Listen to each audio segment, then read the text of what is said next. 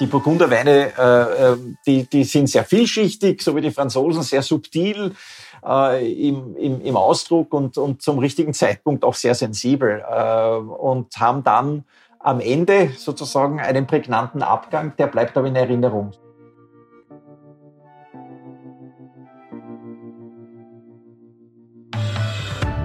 Ja, Frankreich und der Rotwein, das passt ungefähr so gut zusammen wie Österreich und der Export. Und damit hallo und herzlich willkommen zu einer neuen Folge von Austria ist überall, zum Export-Podcast der Außenwirtschaft Austria. Mein Name ist Christoph Hahn und ich freue mich, dass wir es jetzt eine Woche vor Weihnachten noch zur Coronation nach Frankreich schaffen. Dort lebt und arbeitet der WKÖ-Wirtschaftsdelegierte Christian Schierer und mit ihm vergleiche ich jetzt nicht nur die französische Geschäftskultur mit einem guten Glas Rotwein, sondern wir werden auch hören, wieso im Eiffelturm im Wahrzeichen Frankreichs sehr viel Rot-Weiß-Rot steckt. Genauso auch übrigens wie im Hochgeschwindigkeitszug DGW. Aber nicht nur das, wir sprechen auch über die Frankophonie, den Startup-Präsidenten Macron und auch das, was wir in Zukunft von der Grand Nation noch alles erwarten werden können. Es ist also viel oben auf unserem Weihnachtsmenü und den Koch, wenn man so will, den darf ich nun begrüßen. Hallo nach Paris, Christian. Ja, einen wunderschönen guten Morgen. Hallo. Bevor wir gleich losstarten, habe ich noch einen kurzen Blick hinter die Fahne von Frankreich geworfen.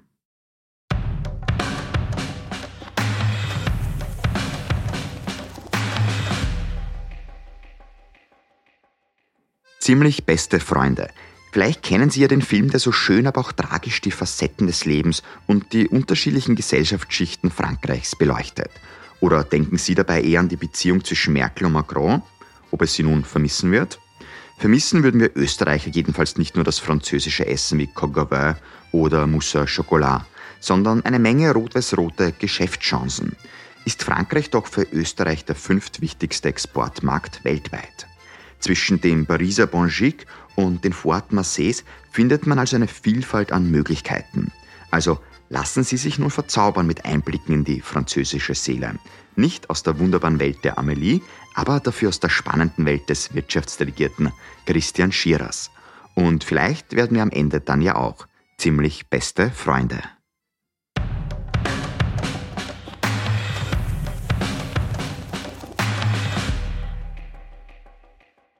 Lieber Christian, du lebst und arbeitest in Paris, kümmerst dich als Wirtschaftsdelegierter nicht nur um Frankreich, sondern auch um Monaco und die französischen Überseegebiete. Aber in deinem Leben kann man sagen, ist generell sehr viel Französisch. Also du hast selber französische Vorfahren, deine Frau ist Französin, deine drei Kinder, dein Hund sogar. ähm, also ja, durch und durch Franzose, kann man fast schon sagen. Wie sehr fühlst du dich selber eigentlich schon aber als Franzose? Oder bist du doch noch ein bisschen Österreicher im Herzen? Also, das ist natürlich ein, super Einstieg. Ähm, ja, wenn du willst, das, da ist schon was dran. Ich würde sagen, 80 Prozent meiner Familie sind französisch. Nur beim Hund, da muss ich dich leider korrigieren der ist ihre, aber ähm, der spricht die Sprache auch schon ganz gut. Äh, du hast also natürlich recht. Ist, äh, es ist eine österreichisch-französische Liebesgeschichte und, und mein französischer Hintergrund erleichtert mir meine Arbeit hier. Also nicht nur sprachlich, sondern vor allem ähm, kulturell und netzwerkmäßig. Und äh, Franzosen lieben ja Österreich. Und wenn man dann auch noch so tickt äh, wie sie selbst, na dann ist das, wie man in Wien sagt, schon fast der Gmade Wiesen. Sehr gut, wir werden auch über diese Liebesbeziehung ja heute auch noch ausführlich sprechen. Du bist damals von China nach Frankreich gekommen, also du warst vorher in China, hast dort gelebt, auch schon mit deiner Familie. Wie schwer oder leicht ist es dir eigentlich dann gefallen, in Paris anzukommen? Ja, also ganz ehrlich, ähm, der Anfang war schon ein wenig, na, sagen wir mal, äh, emotionselastisch, ähm, aus einem absolut sicheren, fast schon in Watte eingewickelten Umfeld wie Hongkong, das zu meiner Zeit sehr, sehr positiv gestimmte Menschen mit einem typischen asiatischen Can-Do-Spirit hatten, äh, sprangen wir halt mitten hinein äh, in ein Land, äh, in meine zweite vermeintliche Heimat. Aber ohne Filter. Und, und was wir vorgefunden haben, war eigentlich ein Land, das zu diesem Zeitpunkt von extrem gewalttätigen Demonstrationen, massiven Streiks, aber auch brutalen Attentaten geschüttelt wurde. Also Frankreich hat zu diesem Zeitpunkt sprichwörtlich geblutet. Das war dann schon auch für mich und äh, meine Familie trotz unseres Hintergrundes eine, eine gewisse Herausforderung, dass, wenn man so will, dass unser Frankreich, unser Anführungszeichen, wie wir es aus den Ferien bei unserer Familie in Frankreich kannten, war völlig naja, sagen wir mal, zerzaust. Äh, und, und, ähm, aber es, es fiel uns dann doch wesentlich leichter, uns zu orientieren und, und äh, damit auch umzugehen. Das Leben geht weiter, auch in solchen schwierigen Phasen. Und mein Lieblingsphilosoph, der Seneca, war da schon immer ein guter Wegbegleiter. Frankreich hat in diesen Jahren der Gewalt auch gesellschaftspolitisch sehr viel gelernt. Es war ein bisschen eine Selbstfindung und das Land hat vor allem nach den Attentaten in Nizza und oder gegen die Journalisten von Charlie Hebdo, dieser Karikaturzeitung, und gegen die Konzerthalle in Bataclan in Paris ähm, seine Seele ein bisschen relativiert. Es kam sozusagen zu einem gewissen Heilungsprozess der Franzosen äh, und bitte mich jetzt nicht misszuverstehen, aber ich denke, Frankreich ist dadurch auch wesentlich liebenswerter, solidarischer und respektvoller geworden, vor allem gegenüber Ausländern. Und, und wir hatten dann auch das Glück, sozusagen mit einem neuen Staatspräsidenten, mit äh, Macron, diesem Startup-Präsidenten, äh, wieder Inspiration zu finden. Das gab der Bevölkerung hier extrem viel Hoffnung und positive Energie und, und hat auch wieder Kraft eingehaucht. Äh, weil die Franzosen sind ein bisschen wie die Österreicher, das sind echte Stehaufmännchen und äh, die sich so leicht nicht unterkriegen lassen. Äh, sozusagen der sprichwörtliche Asterix aus dem gallischen Dorf, der wenn er ziemlich viel Zaubertrank intus hat, äh, auch dann stets gut drauf ist. Äh, und vielleicht erlaubst du mir eine kurze Anekdote dazu. Äh, das, das inoffizielle Wappentier Frankreichs ist ja der äh, stolze gallische Hahn. Und die Franzosen sagen dann selbst, dass es das einzige Wappentier weltweit ist, das mit beiden Beinen fest am Misthaufen in der dampfenden Eschowwissen steht und dann noch mehr aufgeblustert und stolz mit viel Inbrunst kräht, wenn die Sonne aufgeht. Und äh, die Sonne geht zum Glück wieder in Frankreich täglich auf und nicht erst seit dem Ludwig dem 14. Wenn du wüsstest, wie ich jetzt im Podcaststudio stehe als Hahn. Kikeriki. Kikeriki, genau, genau. Weil du es gesagt hast, Hahn mit Sonne. Ich habe sogar mal so ein, ein Kärtchen bekommen Manche Hähne glauben, dass die Sonne nur wegen ihnen aufgeht, aber ja, lassen wir das jetzt lieber. Ich möchte mit dir noch jetzt lieber über die Geschäftskultur in Frankreich auch noch ein bisschen sprechen. Jetzt sind die Franzosen bekannt dafür, dass sie sehr leidenschaftlich sein können. Wie viel Leidenschaft steckt auch in der Geschäftskultur oder wie dicken da die Franzosen? Hm. Also die Leidenschaft, ähm, Gefühl für Subtilitäten, äh, auch der intellektuelle und erleuchtende Diskurs, also die sind hier omnipräsent. Das ist schon sehr, sehr wichtig, das muss man wissen. Es sind äh, es sind halt Latiner am Ende des Tages und äh, egal mit wem man hier in diesen 13 Regionen des Metropolen Frankreichs äh, zu tun hat, äh, hier muss man ständig das Radar eingeschaltet haben, sozusagen auf den Zehenspitzen stehen, äh, um geschäftlich zu realisieren. Äh, dazu gehören aber nicht nur Emotionen, sondern eben auch aktuelle und, und breite Allgemeinbildung, das Ausdrücken seines Standpunktes, ähm, die Diskussionskultur, die wird hier sehr, sehr stark gelebt und, und auch intensiv gefördert. Also das beginnt, ich sehe das bei meinen Kindern, von klein auf in der Schule und dieses Grundverständnis, äh, braucht man äh, für das Businessleben hier, damit man weiß, äh, wie es hier funktioniert, um, um hier realisieren zu können. Also äh, das ist äh, nicht einfach akzeptieren von Dingen. Das stößt bei Österreichern und Österreicherinnen, die hier tät, äh, geschäftlich tätig sind, oft auf ein gewisses Unverständnis. So quasi, jetzt streiken die Franzosen schon wieder wegen so einem Blödsinn und wegen so einer Kleinigkeit.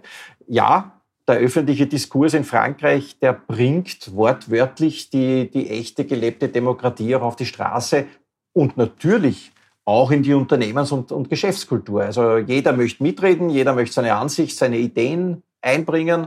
Entscheiden muss aber dann der Chef, also mit viel äh, Bottom-up und, und sehr wenig Top-down schleifen. Und, und wenn man da so ein Bild zeichnen kann, also ähm, mit dem großen, schweren Bihänder aus dem Mittelalter und einer Managementkultur aus den 90er Jahren erreicht man hier also absolut nichts. Hier ist eher das Feingefühl, ähm, das diplomatische Florett, also die feine Klinge, die Ästhetik des Diskurses in Frankreich angesagt, also vor allem im Business und vielleicht sind auch aus diesem Grund knapp 80 Prozent der Niederlassungsleiter österreichischer Firmen hier in Wirklichkeit Franzosen, weil es ihnen offensichtlich etwas leichter fällt, sich auf dieses, auf dieses Lokalkolorit und auf das lokale Personal entsprechend einzulassen und mit ihnen umzugehen. Und äh, wenn du mich fragst, was hat es dann für einen Einfluss auf den, auf den, auf den Kunden, also den Franzosen, der französische Kunde, der will mit viel Charme umgarnt werden. Also die Produktvorteile müssen ganz ausführlich dargestellt werden und äh, man muss sich die Zeit nehmen und vor allem die Geduld äh, für den Franzosen und äh, äh auch wenn viele Österreicher mir sagen, ja, unser Produkt ist das Beste, das Schönste, das Größte und das Einzigartigste auf dem Erdball, äh, ja, das reicht dem Franzosen nicht, äh, auch wenn er es ganz dringend braucht, dieses rot-weiß-rote Produkt. Also das einfache, wie soll ich sagen, no-nonsense angelsächsische Art, äh, so bitte da, äh, friss oder stirb und bitte kaufen, das funktioniert hier überhaupt nicht. Also hier muss man wirklich eine vertrauensvolle Beziehung aufbauen und im, im, im, Idealfall auch mit einem subtilen Witz und mit diskreten Charme, den haben wir ja Österreicher, äh, der ist schon sehr wesentlich. Also Plumpheit äh, funktioniert hier nicht und, und auch hier wiederum äh, die Ästhetik des Handelns, also im wahrsten Sinn des Wortes, die Ästhetik des Handelns ist enorm wichtig. Es zahlt sich dann auch aus. Also das muss man auch sagen. Ja. Du hast jetzt Geduld, Ästhetik, feine Klinge angesprochen. So alles Wörter, die vielleicht auch ein guter Rotwein beinhaltet. ist, das jetzt, ist das jetzt auch so ein Klischee vielleicht, dass man den Franzosen nachsagt?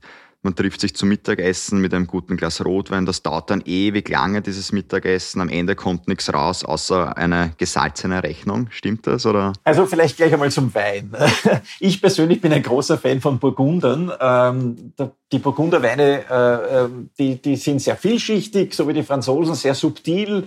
Äh, im, im, im Ausdruck und, und zum richtigen Zeitpunkt auch sehr sensibel äh, und haben dann am Ende sozusagen einen prägnanten Abgang, der bleibt aber in Erinnerung. So ähnlich ist es bei einem Mittagessen hier, wenngleich es hat sich schon sehr, sehr viel äh, geändert äh, bei dem äh, französischen Mittagessen, nicht nur erst seit Covid. Äh, also ich erinnere mich, in den 90er Jahren bis in die 2000er Jahre war es wirklich so, wie du sagst, also Mittagessen unter zwei Stunden, das, das konnte man kaum bewältigen und dann war man ganz schön geschlaucht danach.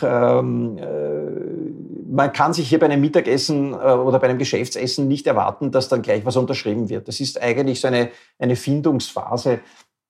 Äh, aber das Essen ist sehr wichtig. Also auch bei privaten äh, Familiendienern, die, die dauern dann halt schon bei Festtagen fünf Stunden oder länger. Da braucht man viel Sitzfleisch und das braucht man auch im Geschäftsleben hier. Also schnell, schnell geht gar nicht. Ähm, das ist aber dann auch eine Erfahrung, die man wahrscheinlich äh, nicht vergisst und äh, man muss sich darauf einlassen. Das, das, äh, das ist wie mit der Liebe, nicht? Also Liebe und Geschäftsverhandlungen gehen in diesem Land der Gourmets durch den Magen, aber auch durchs Hirn und, und beim Essen wird sehr, sehr viel diskutiert. Und da braucht man dann auch wieder Esprit und, und ähm, will man geschäftlich Erfolg haben. Und äh, das gilt ganz besonders in bestimmten Städten in Frankreich. Also in Paris zum Beispiel oder in Lyon, der Hauptstadt des Essens, da wird das wirklich zelebriert und äh, äh, das ist schon sehr, sehr wichtig. Aber man muss die Kirche auch im Dorf lassen. Die traditionellen Business Luncheons heutzutage also, gehen schon nach dem Motto Zeit ist Geld und äh, die durchschnittliche Verweildauer hat sich da schon halbiert. Äh, aber noch einmal, es ist sehr, sehr wichtig, es wird zelebriert und ich glaube, dass das ähm, für die Geschäftschancen etwas ist, das man in Österreich ein bisschen unterschätzt. Es gibt nämlich sehr, sehr viel Einblick in die französische Seele und sehr viel Verständnis und es erleichtert dann die Geschäftsverhandlungen. Hm um einmal essen gehen zu können, braucht man auch ein bisschen ein Netzwerk. Sagt man auch oft, dass die Franzosen ein sehr geschlossenes Netzwerk haben, wo es relativ schwer ist, mhm. mal reinzukommen. Du unterstützt natürlich dabei mit deinem Team. Nichtsdestotrotz, wie sehr oder wie geschlossen ist eigentlich diese französische Community?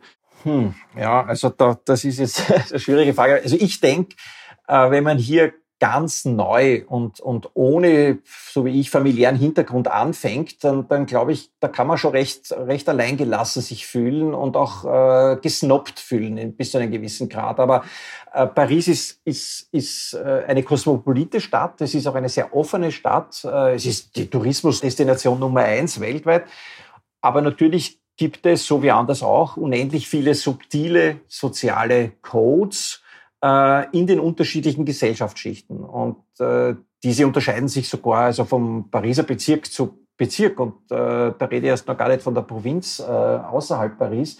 Aber gerade in Paris und gerade in Lyon, äh, da ist das schon recht speziell diesbezüglich. Äh, und genau aus diesem Grund, äh, wie du richtig erwähnt hast, veranstalten wir eben auch für Neueinsteiger aus Österreich, die nach Frankreich kommen, regelmäßige Einsteigerseminare oder Matinees, um diese Netzwerke und, und äh, dieses äh, sich zurechtfinden äh, zu erleichtern, diese Codes zu verstehen. Es, äh, es gibt dann, äh, fragen viele nicht, müssen wir jetzt zu einem Club gehen? Also ganz ehrlich, es gibt sehr viele exklusive Clubs hier in Frankreich, aber ich bin der Meinung, das ist nicht das richtige Tool, äh, um ein Netzwerk fürs Business aufzubauen. Das braucht man nicht wirklich, ähm, weil selbst wenn man dort aufgenommen wird, äh, ist es als Ausländer, es, es wird einem immer zu verstehen gegeben, na ja, eigentlich bist du ja nicht Teil des Inner Circles und äh, ich habe mit der letztens mit einer Freundin, mit einer französischen Freundin darüber ausgetauscht und sie, um, um, um diesen Eindruck zu bestätigen, ob diese Exklusivität noch immer so wichtig ist. Und sie hat gesagt, äh, Monami täuscht dich nicht. Also es ist noch immer so und, und wenn man nicht mindestens fünf Generationen am lokalen Friedhof liegen hat, äh, dann hat man es schwierig in Paris. Also soweit würde ich jetzt persönlich nicht gehen. Äh, aber es stimmt, man bleibt schon gerne unter sich und wenn man Franzosen und, und Expats, französische Expats im Ausland beobachtet, dann stellt man extrem schnell fest, dass die wiederum also ähm, zu 80 Prozent aus Paris kommen und zu 80 Prozent aus einem oder zwei Bezirken innerhalb von Paris und zu 80 Prozent aus zwei bis drei Schulen. Also ich überspitze jetzt, aber es ist so, ähm, man bleibt sehr, sehr stark unter sich und das Netzwerk ähm, verwenden die dann unglaublich effizient. Also das funktioniert mhm. ganz, ganz toll. Und ohne Französisch geht wahrscheinlich dann auch recht wenig. Also ohne der Sprache, ja. Also das Französisch ist natürlich eine, eine, eine wunderschöne, romantische und, und sehr, sehr ausdrucksstarke Sprache, sehr subtile äh, Sprache. Ähm, ja, also Sie sollten schon sprechen können. Sprechen ist schon mal, sage ich einmal, das öffnet viele Türen und Tore. Ähm, aber Achtung, gesprochen ist nicht geschrieben. Ne? Also der Unterschied äh, ist gerade im Französischen extrem äh, groß und äh, zu meinen, dass man so schreibt, wie man spricht, also das wäre ein Riesenfehler. Viele machen dann mit Google Translate Übersetzungen, aber da können sie gleich wieder einpacken. Also das sehen die Franzosen sofort. Und man schreibt auch nicht mehr so wie vor 10, 15 Jahren. Die Sprache, die französische Sprache lebt extrem stark, also im Vergleich zum Deutschen und verändert sich sehr, sehr viel. Und wenn ich mir anschaue, also eine Sprachgewalt von einem Serge Gainsbourg, also einem, einem Sänger in meiner Jugend und, und äh, die musikalische Poesie der Sprache von, von den französischen Rappern. Also es gibt da einen, der heißt Aurel San, äh, den meine Kids äh, dauernd hören. Also da stellt man schnell fest, dass die französische Sprache und die Gesellschaft sich stetig wandelt und die Sprache extrem wichtig ist. Ja. Die französische Sprache ist ja nicht nur in Frankreich zu Hause, sondern in der ganzen Welt, wenn man so möchte. Also eine internationale Stimme. Ähm, man kann auch ein bisschen vielleicht von einer Frankophonie sprechen da. Mhm. Ähm, wie sehr wird das eigentlich auch genutzt von österreichischen Unternehmen, also über Frankreich in die Welt hinaus, mehr oder weniger? Ja, also vielleicht nur ein Fun Fact zum Einstieg. Ähm, in der Europäischen Union äh, gibt es eigentlich nur noch zwei Länder, die Englisch sprechen. Das ist Malta und Irland. Äh, äh, Französisch ist wesentlich stärker und ist im Vormarsch. Also lernen Sie Französisch. Äh, es tut nicht weh. Ähm, und es ist auch ein gewisser Balsam auf der Seele im Geschäftsleben äh, hier. Aber die Frankophonie, du hast absolut recht, das wird oft übersehen. Äh, das Französisch ist nach dem Englisch und nach Arabisch äh, im Länderranking weltweit an dritter Stelle. Und bei den Wirtschaftssprachen äh, ist es auch also hinter Englisch und Mandarin. Ähm, die Frankophonie, die du erwähnt hast, das sind meines Wissens nach so circa 30 äh, Länder derzeit und es sind 340 Millionen Menschen, die diese Sprache sprechen. Ähm, in den nächsten Jahren wird vor allem das äh, Subsahara und das Westafrika, also die früheren Kolonien Frankreichs, noch stärker wachsen und dann werden wir in, in, in ein paar Jahrzehnten über 700 Millionen Leute haben, die Französisch sprechen und das ist schon sehr, sehr wichtig. Ähm, französische Unternehmen verwenden äh, das Französisch äh, und verwenden auch äh, Frankreich als Hub, sozusagen als Flugzeugträger hinaus in diese äh, äh, Frankophonie. Und, und es ist nicht nur der 67 Millionen Markt Frankreich, sondern eben Fenster aufmachen und schauen, ähm, wo, wo spielt sich Frankreich noch ab. Und äh, ich meine, wenn ich dich jetzt fragen würde, wüsstest du, was die größte französischsprachige Stadt der Welt ist? Naja, ich rede mit dir in Paris, wahrscheinlich ist es aber nicht, wenn du mich so fragst, Na, natürlich. Genau. Ist es nicht, genau, ist es nicht. Ja, genau so ist es. Also äh, es ist die Hauptstadt der Demokratischen Republik Kongo, also Kinshasa, äh, mit 15 Millionen Einwohnern. Also man sieht schon, äh, man muss ein bisschen das Fenster aufmachen und die Frankophonie hereinlassen. Und wir sollten das viel, viel stärker nützen. Also es ist ein Sprungbrett äh, nach Afrika und äh, ich wünschte, dass österreichische Firmen das auch äh, wesentlich stärker nützen könnten und würden. Das Fenster aufgemacht haben auch die Franzosen für viele österreichische Unternehmen. Mhm. Ähm, wenn man sich das jetzt so ein bisschen anschaut, könnte man meinen, ja, dass der Eiffelturm ja quasi in österreichischer Hand ist oder es ohne rot-weiß-rote Hochtechnologie nicht den Hochgeschwindigkeitszug geben würde. Austria ist überall, kann man da auch wieder sagen, oder? Ja, also das bleibt ja jetzt unter uns. Ich würde das in Frankreich ja nicht so stark kommunizieren, dass der Eiffelturm rot-weiß-rot ist, aber du hast vollkommen recht. Ähm, nämlich ganz oben an der Spitze des Eiffelturms ist so ein Kommunikationssender eingebaut. Das ist nicht so bekannt und auf diesen in dieser Höhe von 130 Metern ungefähr, da ist ein Antivibrationsschutz, der kommt aus Österreich von der Firma Getzner und dann in der Mitte gibt's eine, eine Aussichtsplattform und ein ganz tolles Restaurant. Auch da, da kommen die gesamten Holzpaneele äh, von einer Firma, die heißt KLH Holzbau. Und ganz unten an der Basis ist so ein Glasschutz, so eine Barriere, äh, so Antiterror-Barriere ähm, aus Glas und die hat der Stararchitekt, der österreichische Stararchitekt Dietmar Feichtinger gebaut. Also du hast recht, der Eiffelturm ist rot-weiß-rot, aber bitte, das bleibt jetzt unter uns. Und ähm, was die Hochtechnologie anlangt, ja, also der DGW, das ist der schnellste rollende Schienenzug der Welt. Äh, wenn der so sanft und so schnell fahren kann, dann liegt es sicherlich auch daran, dass es äh, auf österreichischen Schienen, auf österreichischen Weichen dahin zieht. Und äh, wir haben da sehr, sehr viel Expertise drinnen. Äh, auch die Klimaanlage zum Beispiel in den DGWs kommt aus Österreich und äh, gerade im Zugbereich tut sich sehr, sehr viel. Übrigens, ab Dezember, ab 14. Dezember gibt es auch wiederum die Nachtzugverbindung zwischen Wien und Paris. Also auf das sind wir ganz stolz. Und äh, was gibt Schöneres, als bei einem Café und bei einem Croissant in der Stadt der Liebe aufzuwachen? Ähm, das ist schon auch schön und Sie wissen ja auch, äh, meine lieben Zuhörer, dass die Croissants in Wirklichkeit ja auch aus Österreich kommen. Ähm, und deswegen heißen ja auch hier diese gesamten Bäckereien Viennoiserie, also aus Wien stammende äh, Spezialitäten und Süßspeisen. Das macht jetzt natürlich Appetit auf mehr. Apropos mehr, ähm, wohin entwickelt sich denn der Markt? Wo wird es denn noch mehr Chancen geben in Zukunft für österreichische mhm. Unternehmen vor allem auch? Ja, also Österreich ist halt ein kleines Land, aber sehr, sehr exportorientiert und somit sind die Chancen in Frankreich schon sehr, sehr groß. Wir fokussieren hier ganz strategisch auf die Bereiche einerseits ähm, ähm, Lifestyle, Luxury und Fashion. Also das ist etwas, äh, man möge es nicht glauben, Österreich ist da sehr, sehr stark in Paris, aber auch ähm, viel intensivere Dinge wie die baunahen Dienstleistungen, Infrastruktur, Green Building, ähm, alles was ökologische und sanfte Entwicklung äh, des französischen, sage ich jetzt einmal so, des, des Alpenbogens anlangt. Also das steht ganz, ganz hoch oben am Wunschzettel der Franzosen und da ist sehr, sehr viel Potenzial drinnen, dass wir die Ski-WM 2023 in Frankreich haben und dann im Anschluss die Olympischen Spiele 2024 in Paris. Das äh, ist einerseits eine tolle Sache, ist punktuell, aber viel wichtiger sind diese großen Stadtentwicklungsprojekte, die derzeit äh, hier umgesetzt werden. Da sind wir mit unserem Team hier im äh, WKÖ Außenwirtschaftscenter in Paris sehr, sehr äh, dahinter, dass wir österreichische Firmen hereinbringen. Und äh, Frankreich wäre nicht Frankreich, wenn äh, sie nicht auch diesen European New Green Deal umsetzen wollten. Äh, das heißt, alles, was thermische Sanierung, äh, Ökologisierung der Wirtschaft und der Industrie anlangt, da sind die Chancen enorm. Da sind wir auch schon sehr, sehr stark präsent. Und ähm, wer sich da ein bisschen mehr einlassen äh, möchte drauf, wir haben äh, im Internet eine sogenannte WKÖ Recover Map äh, äh, entwickelt. Das ist fast schon eine Vier-Sterne-Menükarte für die österreichischen Unternehmen, die sich anschauen können, okay, wo spielt sich was äh, in der industriellen Entwicklung in Frankreich ab und wo kann ich mit französischen Industriepartnern in Frankreich äh, realisieren. Das ist ziemlich komplikationslos. Da bist du dann genau der richtige Mann, wenn man auch noch mehr Informationen benötigt. Immer gerne, ja. Ein Zug, der auch sehr schnell unterwegs ist, ist der Start-up-Zug, wenn man so möchte. Also da tut sich ja wahnsinnig viel in dem Bereich, auch in Frankreich. Wie sehr stehen denn da die Türen oder Bahnsteige offen, wenn man so möchte?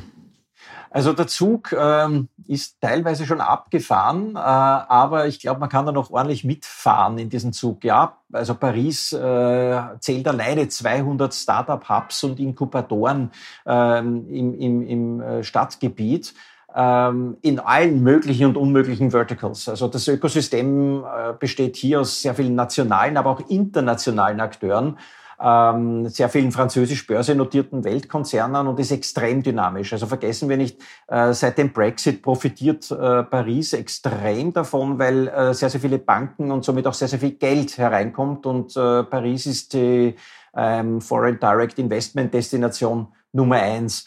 Ähm, der größte, der weltweit größte Startup-Hub äh, mit über 3000 Coworking Spaces. Der steht übrigens äh, eben nicht in London und nicht in Berlin und auch nicht in der Bay Area in San Francisco, sondern mitten in Paris. Und ähm, dass das so ist, hängt wohl auch damit zusammen, dass eben Frankreich sehr innovative Hochschulen hat, sehr viele Grand École. Äh, und das ist schon etwas, wo ich sage, äh, das hilft bei der Entwicklung und da können jetzt die österreichischen Firmen davon profitieren, wenn man innovativ ist und wenn man ein, ein Startup hier gründen will oder in Forschung und Entwicklung etwas machen will.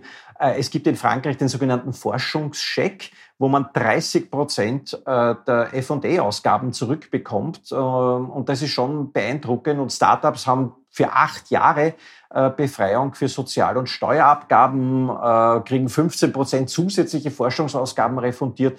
Das ist schon beeindruckend und ich denke mir oft, also österreichische Firmen fahren und auch österreichische Politiker fahren oft sehr, sehr gerne an die Westküste in den USA, aber warum in die Ferne schweifen, wenn das Gute so nahe liegt? Äh, eineinhalb Flugstunden sind sie in Nizza und dort ist äh, einer der äh, weltweit größten äh, Cluster im Bereich Technologie. Äh, das ist Sophia Antipolis. Und ich glaube, das muss man sich mal angeschaut haben. Äh, Frankreich ist eben einer der Top 10 Innovationscluster weltweit.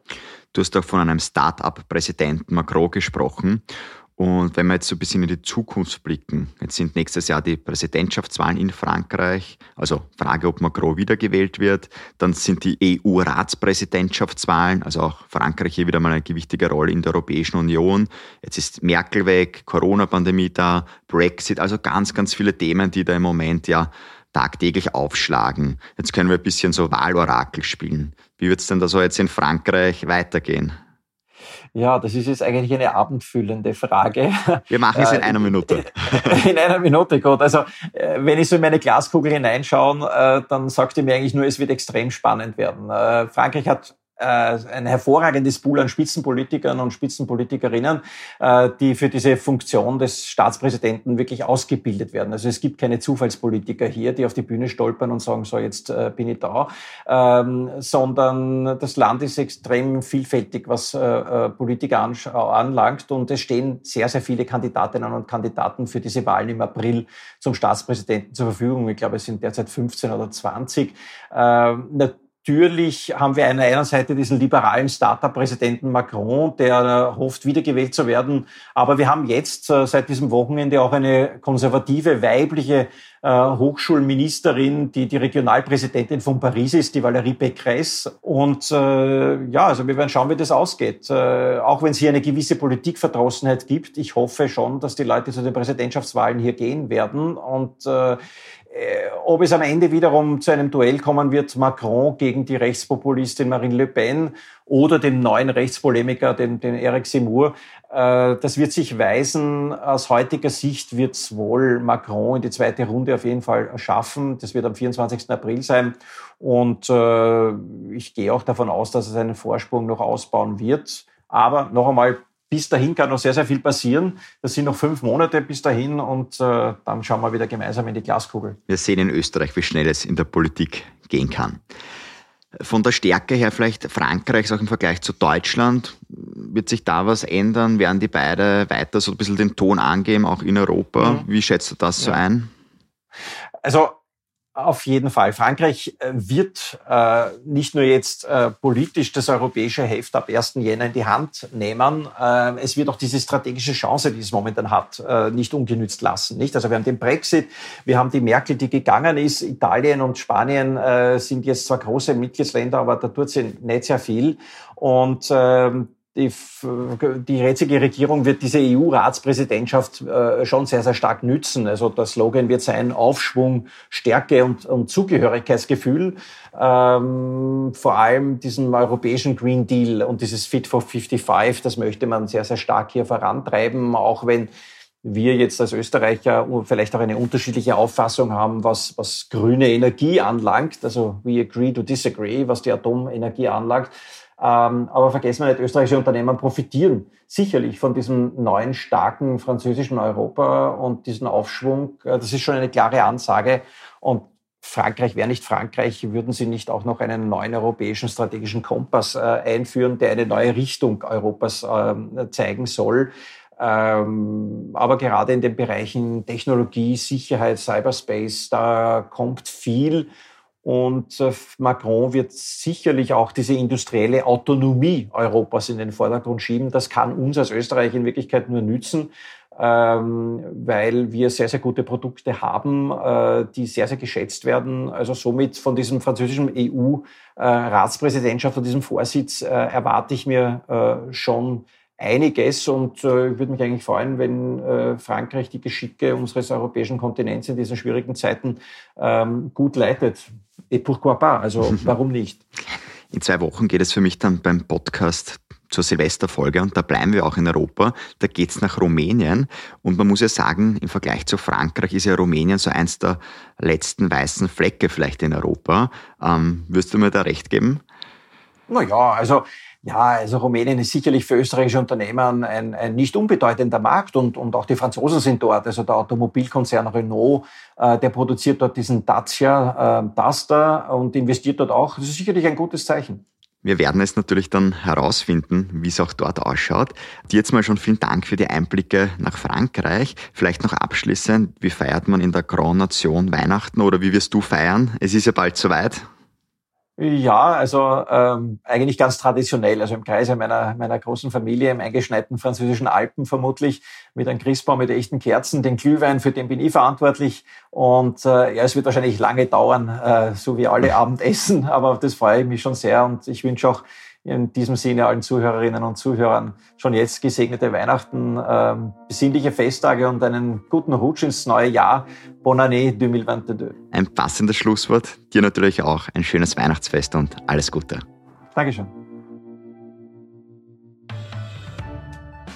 Ja, das war es jetzt mit unserer letzten Folge vor Weihnachten. Am 31.12. hören wir uns dann wieder zur Silvesterfolge, wenn man so möchte, wenn es nach Rumänien geht. Sie können uns aber bis dahin auch ein kleines Weihnachtsgeschenk machen, nämlich erzählen Sie Freunden und Bekannten vom Podcast Austria ist überall. Das würde uns natürlich sehr freuen. Mir bleibt jetzt nur eines, ich darf Ihnen natürlich auch im Namen der gesamten Außenwirtschaft Austria, also von Sao Paulo über Nairobi bis hin nach Australien, ein schönes Weihnachtsfest wünschen und gesegnete Festtage. Bleiben Sie jedenfalls gesund. Ich freue mich, wenn wir uns wiederhören. Mein Name ist Christoph Hahn. Bis zur nächsten Folge und nicht vergessen, Austria ist überall.